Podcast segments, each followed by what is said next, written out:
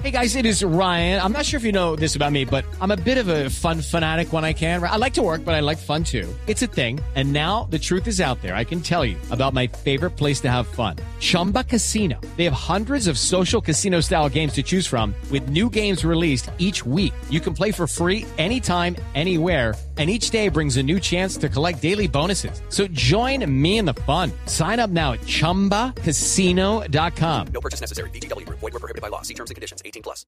Procurador, buenas noches. Buenas noches, Vanessa. Qué gusto estar con ustedes. Un gusto, procurador. Le hemos oído unas declaraciones muy contundentes, tal vez, digamos, desde eh, los altos funcionarios, la que más ha sonado, o por lo menos la que más fortaleza ha tenido como en defensa de qué? ¿De la JEP? ¿De la institucionalidad? ¿De qué? Vanessa, yo creo que esto es la defensa de la Constitución. Yo llevo más de 30 años de profesor de Derecho Constitucional. Fui constituyente en 1991 y yo tengo un deber personal, un compromiso histórico con la Constitución de 91. Y estoy convencido que uno no puede saltarse la Constitución cuando quiere solucionar los problemas públicos.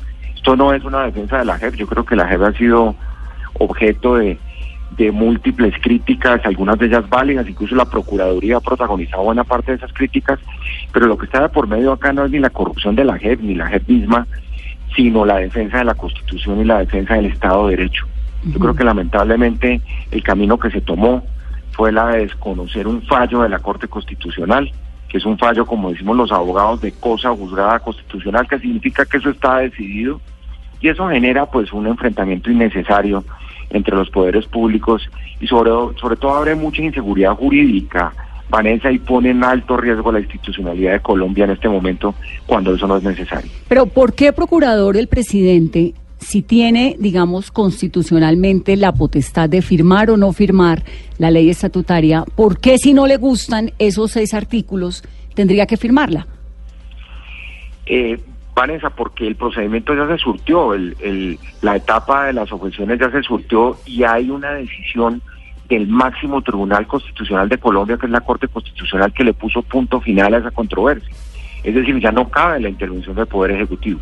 Por eso nosotros le hemos repetido lo que él debe hacer y yo le estoy proponiendo eso de manera constructiva, el que es tan de, las, de los pactos y de los acuerdos, pues que convoque al país a la unidad nacional, que busque un consenso con las fuerzas políticas y sociales, porque ahí están las víctimas, ojo, y después de eso presente un proyecto de reforma constitucional para modificar la JEP, pero que no lo haga por un procedimiento que no es constitucional. Esa es nuestra gran preocupación. ¿Es un choque de trenes entre el Ejecutivo y la Corte Constitucional lo que estamos viendo?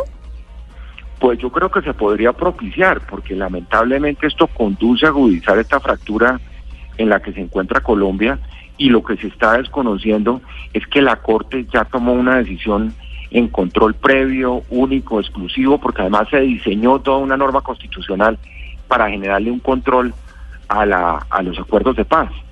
Pero yo creo que mucho más que eso es precisamente el desconocimiento de la base de un sistema constitucional como el colombiano y es la independencia del Poder Judicial, Vanessa. Es que el Poder Judicial es independiente y se respetan las decisiones. Entonces no es que de la noche a la mañana porque yo no me cabe bien una decisión. De hecho, Vanessa, yo he cuestionado muchas de las decisiones, por ejemplo, la famosa eh, teoría alrededor de, de que las sexuales de los niños vayan a la competencia de la JEP y no a la justicia ordinaria, yo la he cuestionado. Y mm. lamentablemente eso quedó así en la sentencia pero yo no hacer la sentencia ni me la voy a saltar. Yo sí respeto las reglas de juego de la democracia, yo necesito acatar la sentencia de la Corte. Lo que pasa es que como procurador ante la propia JEP estoy cuestionando precisamente que no sea eso, caso por caso, y que efectivamente, por ejemplo, se establezca la relación de causalidad de un delito sexual contra menores en el marco del conflicto armado. Procurador, ¿se está para usted poniendo en tela de juicio la institucionalidad del país, el Estado de Derecho, netamente por un tema político que viene desde la campaña, desde que el Centro Democrático gana el plebiscito? Pues Vanessa, lo, grave de esto es seguir jugando a la polarización del país. Yo le decía al presidente con todo el respeto, en la misma forma como ellos se sintieron excluidos en su momento del acuerdo de paz, hoy ellos están excluyendo a otro tipo de sectores. Él debería convocar a todas las fuerzas políticas en este momento y lograr un consenso y no seguir dividiendo al país. Esto lamentablemente lo único que hace es aumentar la polarización. y aumentar la fractura Mm. y llevándose la constitución de por medio, que eso es lo más dramático de todo. Aquí si hay algo para defender es lo que está en la constitución, el pacto político más importante que se hizo en este país después del Frente Nacional en 1991. Entonces esa es mi preocupación, es una preocupación de defensa de las bases de la democracia en Colombia, donde uno le abra un agujero a eso, Vanessa, por ahí se le arma una tronera y se le va todo. ¿Qué posibilidades hay, procurador, de que esto termine en, en una constituyente? Teniendo en cuenta que el Congreso, como está dividido, ya los liberales anunciaron, bueno, pues César Gaviria, digamos, está detrás de que se frene por lo menos siquiera el debate en la Cámara de Representantes, donde es su mayoría. ¿Qué posibilidades hay de que esto termine una constituyente? Pues Vanessa, la verdad es que yo creo que el primer debate que tiene que resolver el Congreso, y eso lo tiene que hacer la mesa directiva del Congreso de la República, es determinar si caben o no las objeciones presidenciales. Y ahí se va a precipitar, precipitar un debate en donde ojalá precisamente esto no sea una batalla campal entre los partidos. Yo he sugerido hoy como propuesta además innovadora que para evitarse además todos esos debates y esa perdedera de tiempo en esto, de una vez por todas que le pasen a la Corte Constitucional, porque en últimas, Vanessa, esto es lo más paradójico de ¿Va todo. otra vez para allá? Va a ser la Corte Constitucional la que tiene que definir esto al final. Pero Y la Corte Constitucional de hoy es distinta a la Corte de hace un año. Sí, ha cambiado, pero por eso hay que respetarla. Hoy, hoy le hicimos un homenaje a la magistrada María Victoria Calle y precisamente se discutía eso, ¿no? La Corte va evolucionando. Uno puede calificarla de progresista, regresiva, lo que quiera, pero los que estamos sometidos a las reglas de juego de la democracia debemos aceptar las decisiones de la Corte. Entonces, si en últimas, en el supuesto, por ejemplo, de que se acepten las objeciones presidenciales, eso tiene que ir a control constitucional de la Corte. Luego la Corte va a tener la última palabra. Luego, ¿qué sería lo mejor? Que el presidente del Congreso le mande eso a la Corte Constitucional y determine De si hay razón o no para las objeciones y solucionar ese problema de una vez por todas. Pero si usted dice, el procurador, que esto debería, lo que debería el presidente propiciar es un debate nacional, ese debate no se tiene que dar en el Congreso, digamos, ¿no es eso lo que está haciendo? Claro, lo que pasa es que ahí no están todas las fuerzas sociales tampoco, ¿no? ni tampoco se han convocado a todas las fuerzas políticas. Todos sabemos que va a haber una gran fractura en el Congreso.